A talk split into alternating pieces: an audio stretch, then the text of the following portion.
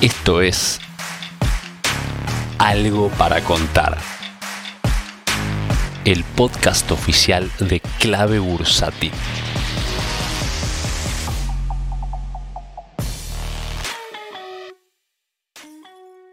Muy buenas tardes para todos. Quien les habla, Gus Lucioni. Como todos los martes, vamos a estar charlando un poquito del mercado. Tenemos, podemos ver al Bitcoin luchando contra la EMA 200 en velas diarias.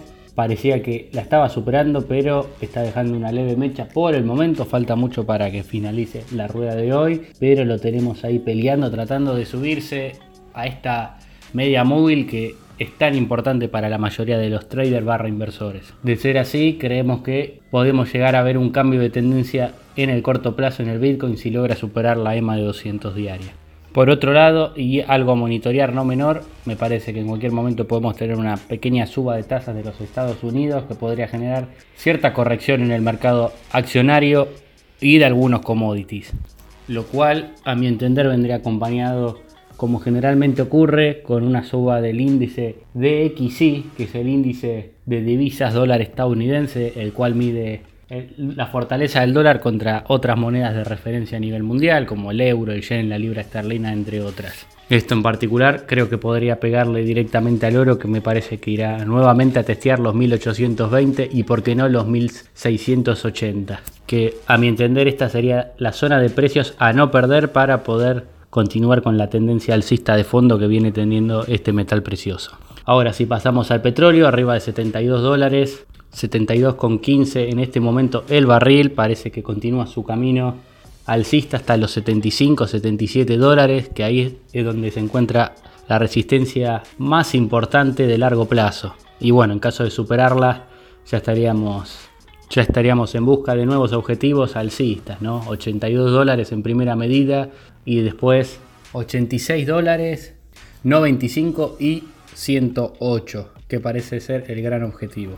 Las noticias bajistas que afectan al crudo o las justamente noticias que aparecer son drivers bajistas para, para esto no, no resultan no ser otra cosa que pequeños agujazos que se dan durante la rueda, pero continuamente vemos que vuelve a retomar el sendero alcista, no son solo correcciones por las noticias de la OPEP que se vienen suscitando en las últimas semanas. Eso habla de la fortaleza que viene teniendo este commodity al alza.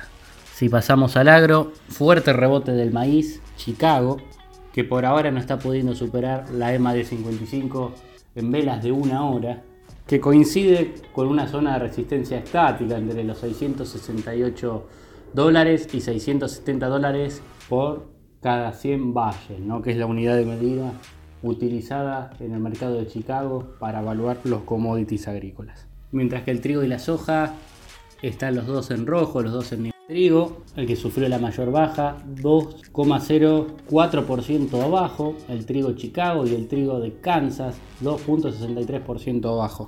A mi entender, el ratio trigo-maíz sigue a muy buenos precios, tanto en el mercado local como en el extranjero. Es una anomalía que el maíz valga más que el trigo ya sea la medida que nosotros lo expresemos, en los toneladas, es un desarbitraje que considero que no debería durar mucho tiempo. Parece que la oportunidad clara en donde habría que vender maíz y comprar trigo.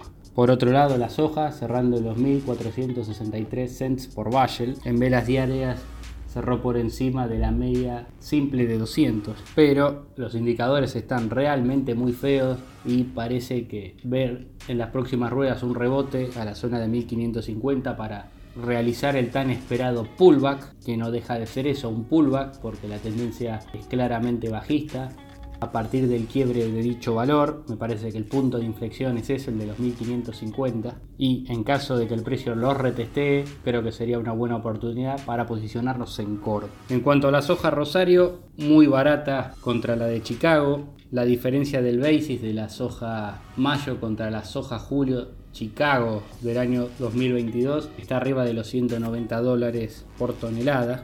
Valor que está y dista demasiado del promedio de los 120 dólares. ¿no? Acá puede haber una oportunidad de semi-arbitraje, esperando que se achiquen estas diferencias y lleguen a un promedio histórico que vienen teniendo de diferencia de 120, 140 dólares entre el precio de la tonelada de soja Rosario contra la de Chicago. Dicho esto, vamos a charlar un poquito de algo que repercute en el mercado local, que es el tema dólar. Hoy el dólar blue está subiendo 3 pesos, llegando a la zona de 160 y desplazando de esta forma al último lugar al dólar MEP que quedó nuevamente como el dólar más barato, tanto por debajo del CCL como de Blue, sino también del dólar solidario. Veremos cuánto dura esto, ya que hace varias semanas que el Blue último cómodo en la fila, el dólar MEP.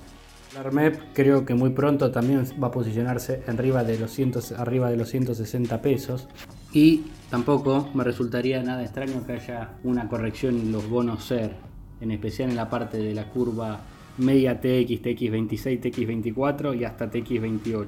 Teniendo en cuenta esto último, me parece que los grandes negocios con los bonos, tanto por paridad y TIR, se van a dar con los bonos en dólares, tanto los GD como los AL.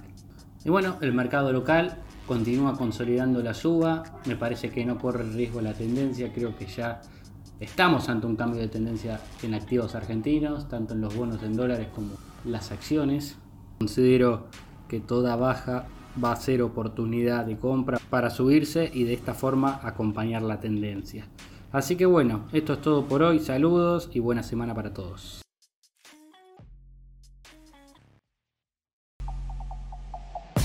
Si querés enterarte de la última información del mercado en tiempo real y sin costo alguno, sumate a nuestra comunidad de WhatsApp en clavebursátil.com barra comunidad un espacio de inversores para inversores.